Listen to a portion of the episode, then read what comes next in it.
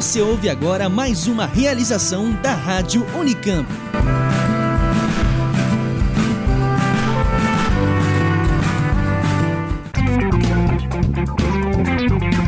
Ciência, cultura e tecnologia.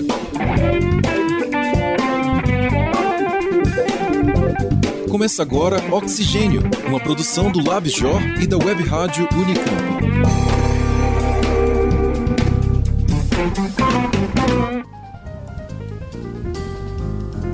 Olá, eu sou Carol Gama. E eu sou Valério Paiva. Seja muito bem-vinda, muito bem-vindo a mais uma edição do Oxigênio. Este é o programa número 40. Mas, antes de iniciarmos o programa, vamos chamar a atenção para os graves cortes que a ciência no Brasil tem sofrido ultimamente. Tivemos um corte de 44% no orçamento federal destinado à ciência. Pelo menos nos últimos 12 anos, é o orçamento mais baixo do Ministério da Ciência, Tecnologia, Inovações e Comunicações. E a proposta de lei orçamentária, o PLOA, indica pesados cortes para 2018. Sem falar nos desmontes das universidades públicas pelo país. Por isso, convidamos a toda a população, cientistas e não cientistas, para a terceira marcha pela ciência em São Paulo, a ser realizada no dia 8 de outubro, domingo, às 15 horas, em frente ao MASP. Na pauta principal desta edição, vamos falar sobre a presença ainda pequena das mulheres na tecnologia. Na coluna Inovação e Patentes, temos a história das primeiras patentes registradas. Em mais uma sessão do Caleidoscópio, confira os comentários sobre o longa Dunkirk, de Christopher Nolan. O projeto Blogs de Ciência da Unicamp está mudando de endereço. Vai poder ser acessado a partir de agora pelo portal da universidade.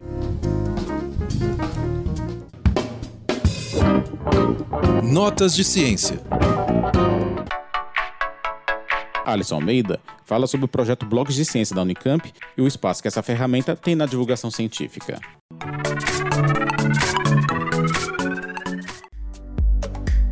Desenvolvidos na segunda metade da década de 90 como espécies de diários virtuais, os blogs se consolidaram como uma das ferramentas mais populares entre os internautas de todo o mundo. Segundo o site Blogging, a estimativa é de que existam mais de 150 milhões de blogs ativos em toda a internet. Universidades importantes como Harvard e veículos de comunicação como o periódico britânico The Guardian e os jornais brasileiros Estadão e Folha de São Paulo utilizam a popular ferramenta como importante canal para ampliação da discussão sobre ciência. Seguindo nessa direção, uma parceria entre o LabJOR, Laboratório de Estudos Avançados em Jornalismo, e o LANTEC, Laboratório de Inovação Tecnológica Aplicada à Educação, levou à criação em 2015 do projeto Blogs de Ciência, da Unicamp. A iniciativa visa estimular a participação de pesquisadores da instituição no universo da divulgação científica. Embora exista hoje um debate sobre a atualidade dos blogs, principalmente frente à sua versão em vídeo, os chamados blogs com transmissão via YouTube e outras plataformas, o blog ainda encontra espaço na divulgação da ciência, pela linguagem acessível e pela facilidade de produção.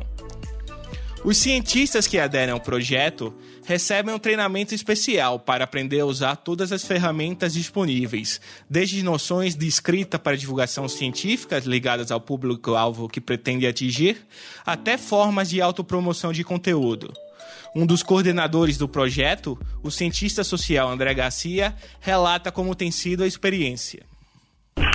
Olha, está sendo bastante satisfatório, porque a gente esperava que tivesse é, menos adesão, assim, menos interesse da comunidade. Mas toda vez que a gente abre os cursos,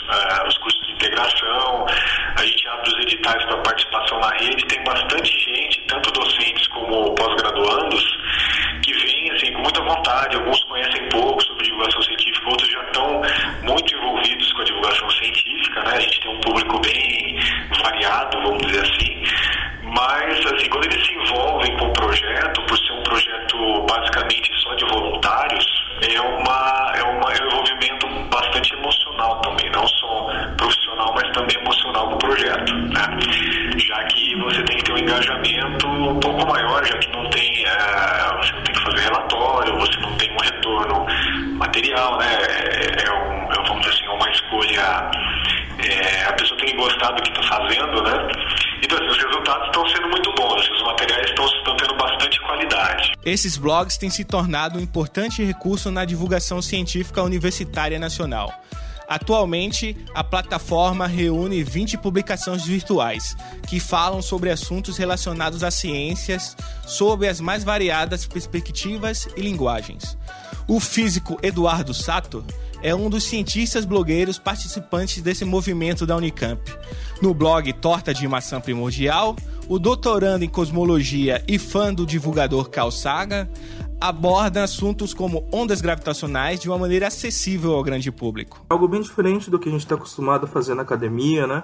Nós temos que pensar em coisas diferentes, como qual é o nosso público-alvo, é, se o tema é interessante para a população geral, né? E também a gente tem que tomar bastante cuidado com termos técnicos que às vezes são coisas tão comuns para a gente trabalhando como cientista, né? Que nós não pensamos que a, o público comum não, não entende esses termos mais técnicos, né? Então a gente tem que tomar bastante cuidado com a linguagem. É uma linguagem bem diferente também do que a gente costuma usar em artigo, né? Bem menos carregada. Tem sido legal e eu acho que tem me ajudado também é, a me comunicar melhor, né?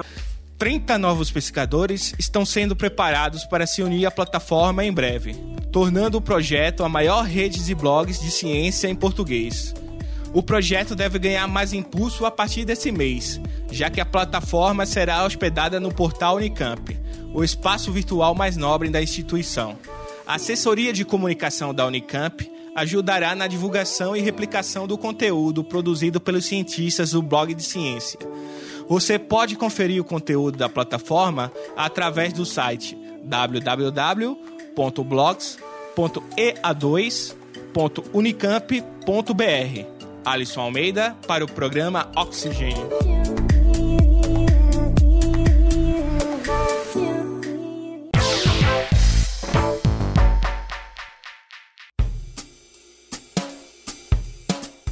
Vamos agora acompanhar uma matéria de Roberto Takata com a locução de Simone Paloni.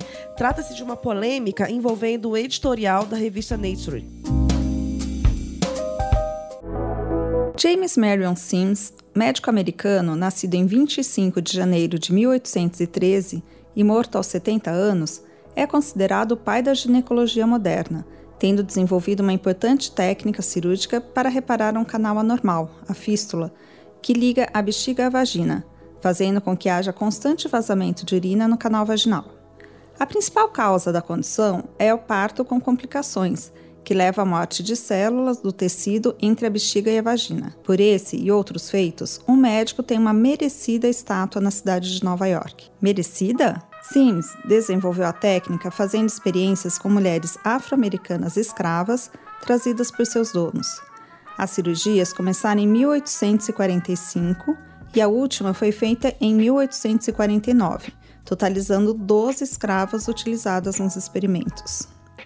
Apesar do efeito anestésico do éter ter sido demonstrado publicamente nos Estados Unidos em 1846 e seu uso tendo sido espalhado rapidamente, Sims não utilizou a substância em nenhuma de suas cirurgias experimentais. Os experimentos foram feitos no estado sulista do Alabama, mas Sims acabou mudando-se para Nova York, onde fundou um hospital da mulher e realizou cirurgias de reparação da fístula em pacientes brancas, em condições mais razoáveis. Alguns analistas contemporâneos condenam a prática de Sims como altamente antiética.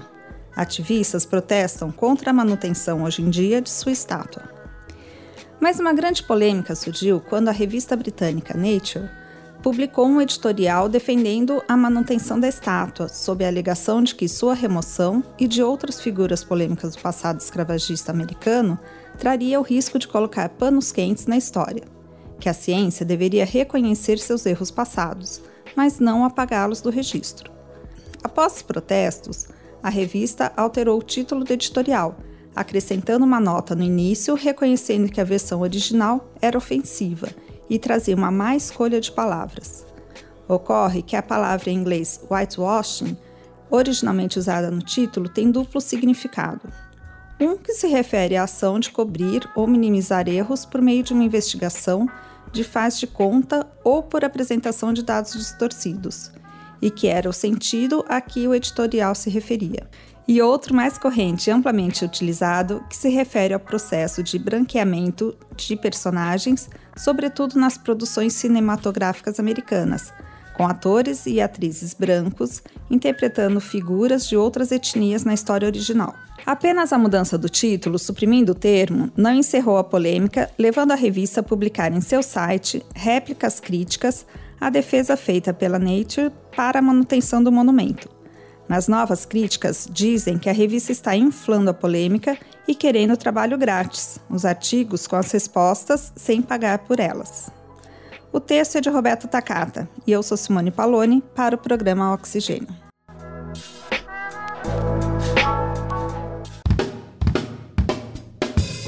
Pauta principal.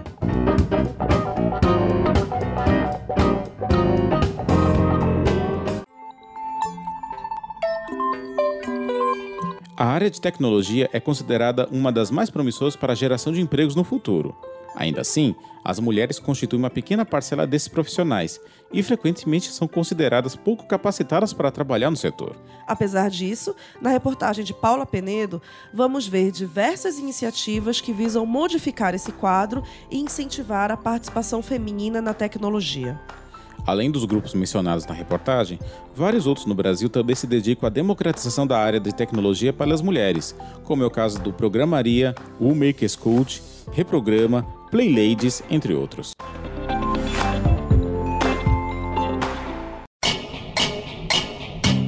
Ano era 2009. Cristina tinha acabado de iniciar sua carreira na área de tecnologia da informação, trabalhando em uma empresa que lidava com o setor de infraestrutura. Uma sequência de falhas em um dos drivers utilizados a fez suspeitar que havia algum problema com a placa-mãe do computador.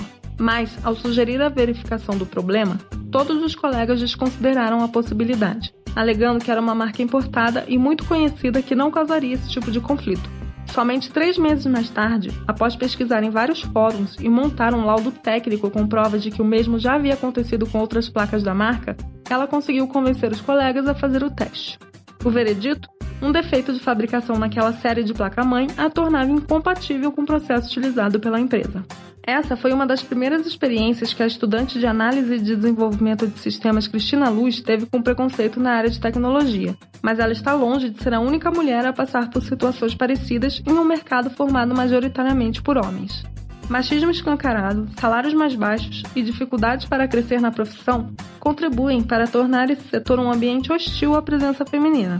Como consequência, dados do Programa Nacional por Amostra de Domicílios revelaram que 79% das mulheres desistem do curso de Tecnologia da Informação ainda no primeiro ano de faculdade. As situações que vivenciou acabaram influenciando Cristina a fundar o Desprograme, uma comunidade que tem o objetivo de democratizar o acesso de mulheres e outras minorias à programação. O projeto oferece cursos, oficinas e outros eventos em um local em que elas possam se sentir seguras para falar, ao mesmo tempo em que tenta ajudá-las a entrar e se posicionar em outros ambientes. Além disso, ela também trabalha como evangelista do PHP Women no Brasil, um grupo de incentivo a mulheres que querem trabalhar com essa linguagem como que o PHP funciona. A gente tem o foco de ensinar programação para mulheres. Então a gente vai fazer uma oficina, um curso sempre com essa intenção de ensinar. E aí a gente faz um curso de um dia, introdutório programação, PHP. Aí a pessoa aprende as coisas básicas, variáveis, e aí ela consegue criar um projetinho daquela oficina. E aí uma coisa legal que aconteceu com a gente desenvolvendo essas oficinas foi que uma do, das nossas primeiras turmas teve uma menina que conseguiu emprego na área de PHP e a gente ficou muito feliz com esse resultado. A promoção de espaços seguros para a troca de informações é percebida como crucial pelas ativistas da equidade de gênero na tecnologia. Isso porque, além de incentivar a discussão sobre temas como assédio no trabalho, eles também funcionam como um ambiente para a promoção de contato entre essas profissionais, que dificilmente encontram em seus empregos outras mulheres com quem possam conversar. A consultora de comunicação e tecnologias digitais Karine Rus explica que esses locais têm o intuito de fortalecer e promover um ambiente mais sadio para mulheres na tecnologia. É um momento em que elas percebem que outras mulheres também passam pelas mesmas situações e que o problema não é elas não serem boas o suficiente, mas a falta de credibilidade e de incentivo. Mulheres não foram educadas para serem líderes, para irem para a área de tecnologia, irem para a área de engenharia. Então a, a, ideia passa muito por esse lado de fortalecimento, porque é muito comum, é, é uma trajetória que ela é desafiadora desde antes de entrar na universidade, né? Passa muitas vezes pelos pais que não incentivam, não estimulam as mulheres a irem a essas áreas, então elas nem se veem com uma possibilidade de ir para a área de ciência da computação, acaba indo para a área de humanas, porque às vezes, muitas vezes a mãe seguiu essa área, então elas não têm referências de mulheres nessa área. Dentro das universidades, basicamente vão ser estudantes, homens que elas vão estar tá trocando informação, os professores serão homens, então tudo isso acaba é, de forma psicológica é, elas acreditando que aquele, aquele espaço não é para ela. Assim como Cristina, Karine também faz parte de diversas iniciativas que buscam a emancipação feminina na tecnologia. Ela é criadora da comunidade Hacker Maria Lab, que oferece cursos voltados para o ensino de programação para mulheres, e também da consultoria de inteligência de gênero e inovação Upwit, que busca fomentar a inclusão e a liderança feminina dentro das empresas por meio de workshops, palestras e treinamentos. A gente tem um alto índice também de mulheres desistindo da carreira depois de 10, 12 anos na área, porque basicamente elas ficam estagnadas, elas não, não conseguem subir na área é, e não conseguem porque não tem políticas. É, se você não trabalhar de forma mais incisiva na né, questão da equidade de gênero, essas, essas mulheres elas não serão promovidas, elas não vão seguir é, né, uma carreira de liderança, de coordenação, de executiva, por exemplo. Uma das políticas que Karine considera fundamentais para facilitar o progresso dessas mulheres na carreira é a da licença paternidade. A lei brasileira garante 20 dias para homens com filhos recém-nascidos, um número considerado irrisório se comparado aos 180 concedidos às mães. Como as empresas ainda valorizam um estilo de liderança agressivo, que demanda muito tempo dos gestores, sobra pouco espaço para eles se dedicarem aos cuidados da casa e da família, tarefa que acaba ficando quase que completamente nas mãos femininas, mesmo quando elas também trabalham fora. Segundo uma análise feita pela síntese de indicadores sociais, as mulheres brasileiras gastam em média 20 horas semanais com os afazeres domésticos, o que é o dobro do que os homens dedicam à mesma atividade. Como consequência, mulheres com filhos possuem menos tempo para destinar ao trabalho remunerado e mais chances de ficarem desempregadas. Esse fato foi corroborado por uma pesquisa da Fundação Getúlio Vargas, que divulgou que 48% das mulheres que engravidam no Brasil são demitidas no período de um ano após o fim da licença maternidade. Esses dados se tornam ainda mais complexos quando interrelacionados com questões de cor e etnia.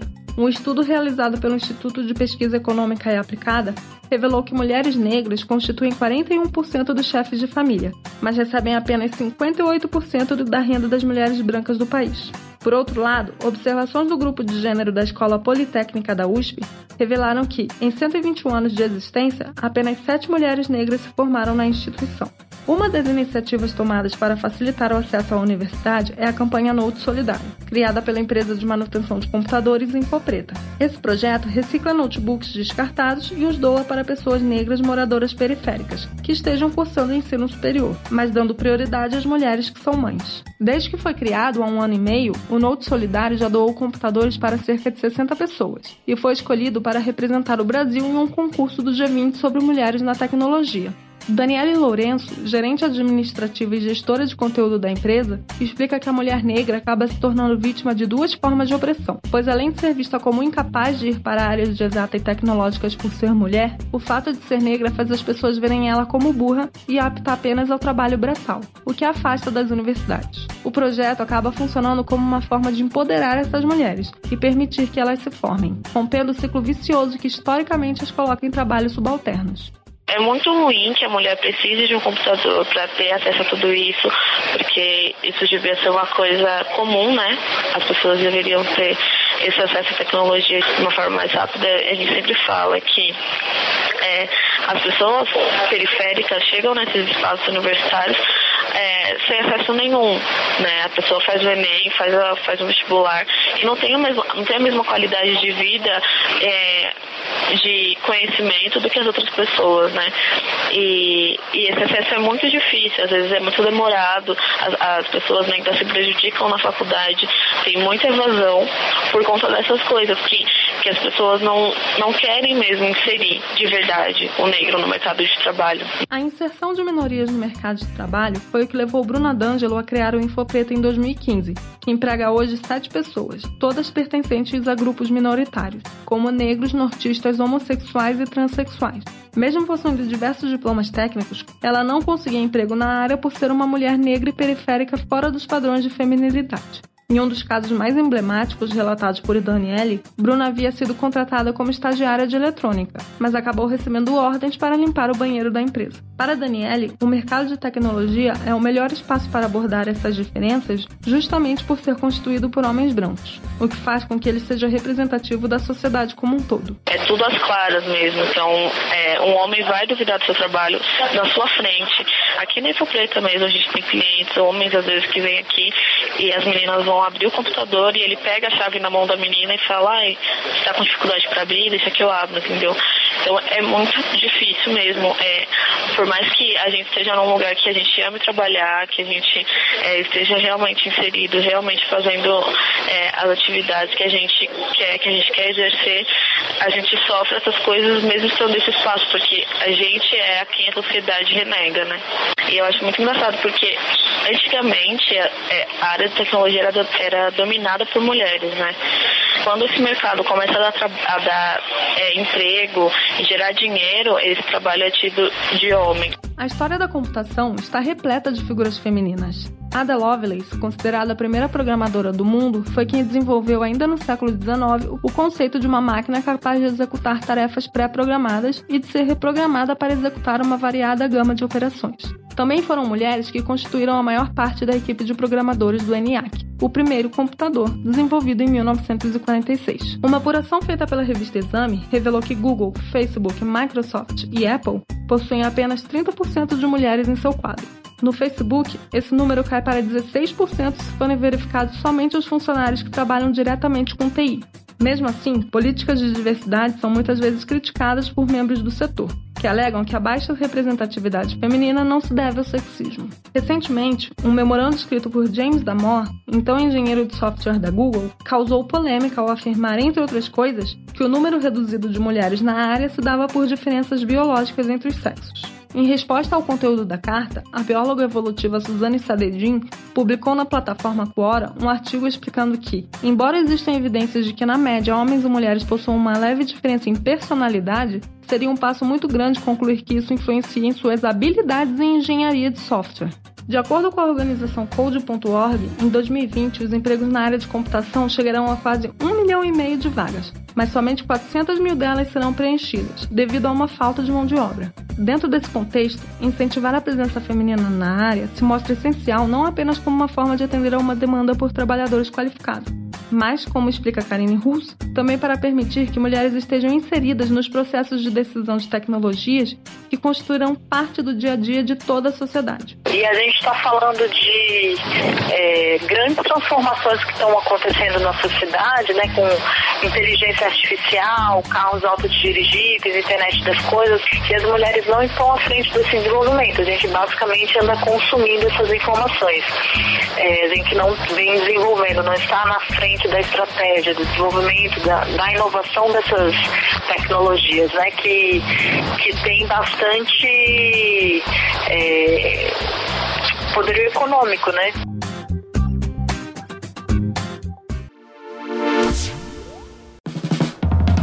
O Oxigênio traz mais uma coluna Inovação em Patentes, com a participação do professor e pesquisador Márcio Luiz Ferreira Nascimento. Além de físico, ele é professor associado do Departamento de Engenharia Química da Escola Politécnica da Universidade Federal da Bahia.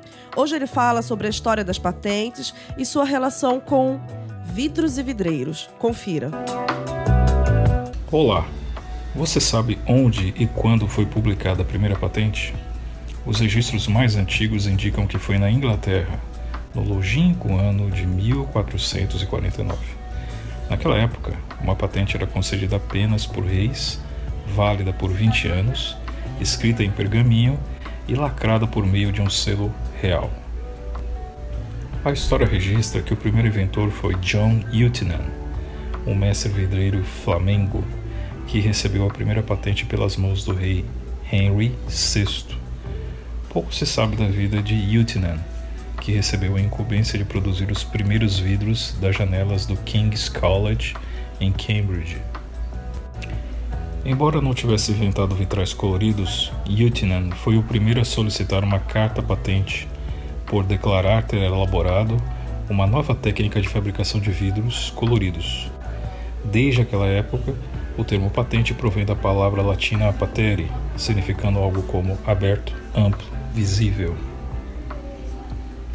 A segunda patente foi concedida quase um século depois, em 1552, para outro vidreiro, o inglês Henry Smith, pelas mãos do rei Edward VI. Curiosamente, as primeiras publicações científicas também foram sobre vidros.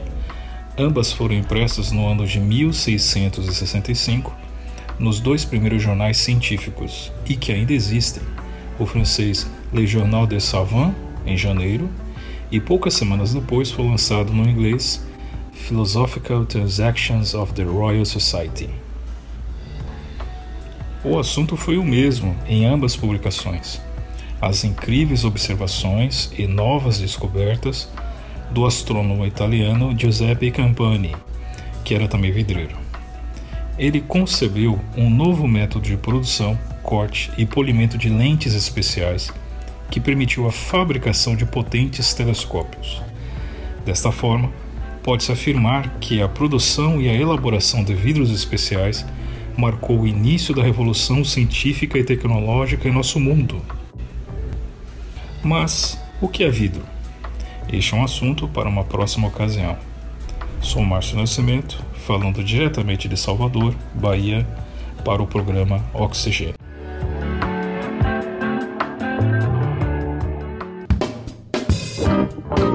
Caleidoscópio. E agora, vamos falar de cinema. Dunkirk é o décimo longa dirigido pelo cineasta britânico Christopher Nolan, conhecido por explorar tensões psicológicas em mesclar elementos da realidade e da irrealidade. Nolan faz uso dessas características para reconstruir um famoso evento histórico, a retirada das tropas britânicas cercada pelas forças alemãs na praia francesa de Dunkerque, logo no início da Segunda Guerra Mundial. De três pontos: terra, mar e ar, o roteiro entrelaça as linhas narrativas a partir dos soldados na praia, expostos aos ataques cada vez mais próximos dos inimigos e desesperados para retornar em segurança ao lar. De um piloto de caça que faz a cobertura aérea da operação de retirada e de tripulantes de um pequeno barco pesqueiro integrante da chamada Pequena Frota, que foram embarcações civis requisitadas pela Marinha Britânica para auxiliar no resgate das tropas no outro lado do Canal da Mancha. A grande história é conhecida como a Operação Dínamo, que resultou no milagre de Dunkerque. Os comandantes britânicos esperavam resgatar apenas uns 40 mil soldados, mas conseguiram salvar mais de 300 mil vidas ao longo de uma semana, entre 26 de maio e 4 de junho de 1940. O evento ocorreu após a Força Expedicionária Britânica de aproximadamente 400 mil soldados, enviados para ajudar a França a rechaçar a invasão alemã, fracassar em sua missão e acabar cercada por terra, mar e ar pelas forças nazistas. No filme, o drama psicológico se constrói com o mínimo de diálogo, a partir das personagens ao longo de 106 minutos de obra. Conseguirão sobreviver e cumprir seus objetivos, estando sob constante ataque dos caças, bombardeiros, submarinos e tropas do inimigo? Fiel ao estilo do diretor, Dunkirk não mostra sangues e corpos dilacerados, como abundam nos filmes de guerra modernos. O apuro estético e os detalhes das reconstituições dos equipamentos e apetrechos de épocas, no entanto, estão lá. Uma mescla de atores com quem Nola já trabalhou, como Cillian Murphy e Tom Hardy, ambos de A Origem e da trilogia do Batman, e veteranos como Kenneth Bargan, Mark Rylance e estreantes como Harry Styles, o integrante da banda pop One Direction, e Phil Whitehead, rendeu atuações bastante elogiadas pela crítica. Mas o desenvolvimento das personagens foi considerado fraco. Na história, com H maiúsculo, Dunkerque fica marcado como um grande fracasso e um grande milagre. E também decisivo para refrear a invasão das ilhas britânicas pela Alemanha, um passo que acarretaria na vitória nazista na Europa. Quatro anos depois, em 6 de julho de 1944, alguns dos soldados resgatados estariam de volta às praias francesas, no desembarque da Normandia. Nesses tempos em que grupos neonazistas ensaiam demonstração de forças como a Marcha de Charlottesville, no estado americano de Virgínia, vale a pena resgatar a história, com H maiúsculo, para que possam ser evitados erros que custarão tão caro na forma de milhões de vidas perdidas e do imenso sofrimento humano causado pela ideologia fascista. O texto é de Roberto Takata e eu sou Valério Paiva, para o programa Oxigênio.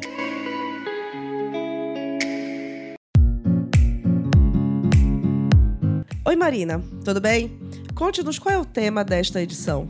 Oi, Carol. O dossiê de setembro da consciência ela traz o tema Ritmos da Ciência e aborda um pouco a questão da velocidade que é exigida hoje da, dos avanços na pesquisa e o, do conhecimento. E essa edição tem uma entrevista com o Ideu Moreira, o presidente da Sociedade Brasileira para o Progresso da Ciência, isso, SBPC. Isso, isso. Ele, ele, traçou um panorama super interessante da, da ciência no Brasil, destacou os desafios que a área enfrenta atualmente. É realmente uma, uma entrevista que está muito interessante, eu recomendo bastante a leitura. Ela está bastante profunda, abrangente, ela está tá excelente. E tem alguma outra reportagem que você destacaria para gente? É, tem um texto sobre a, sobre a Antártida, onde é um lugar que a pesquisa avança muito graças ao clima de colaboração entre os diversos países. É tá uma reportagem muito, muito interessante também, eu destacaria essa, da, da Sara Zoubel. E qual é o artigo da edição que tu destacas? Olha, é, um dos artigos é do professor Peter Schultz, que é secretário de comunicação da Unicamp, e ele fala sobre os indicadores que podem ser usados na avaliação e gestão da pesquisa. Muito obrigado, Marina, pela visita. Você é sempre bem-vinda para divulgar a revista Consciência no nosso programa Oxigênio. Ah, eu que agradeço.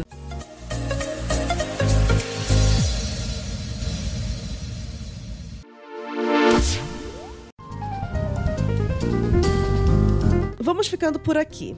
Mas antes gostaria de pedir para você, ouvinte, responder a uma enquete que está disponível na nossa página no www.oxigênio.consciência.br. Se puder, envie para os seus amigos, familiares, ajude-nos a avaliar o programa. Assim poderemos oferecer um produto cada vez melhor. Obrigado pela companhia nessa que foi a edição número 40 do Oxigênio. Enquanto nós preparamos a próxima edição, conte o que você achou do programa. Mande suas sugestões pelo nosso site. No aplicativo do seu celular ou tablet, você também pode avaliar o programa e assim ajudar a divulgar o oxigênio. Até mais! A coordenação do programa é de Simone Paloni. E esta edição conta com a seguinte equipe de produção e reportagem: Alisson Almeida, Carol Gama, Paula Penedo, Roberto Takata, Simone Paloni, Valério Paiva. Os responsáveis pelos trabalhos técnicos são o Jefferson Barbieri e o Ed Paulo Souza.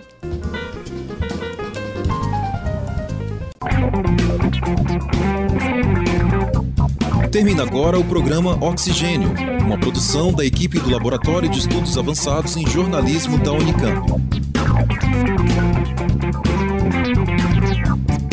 Realização Web Rádio Unicamp. Continue com a nossa programação.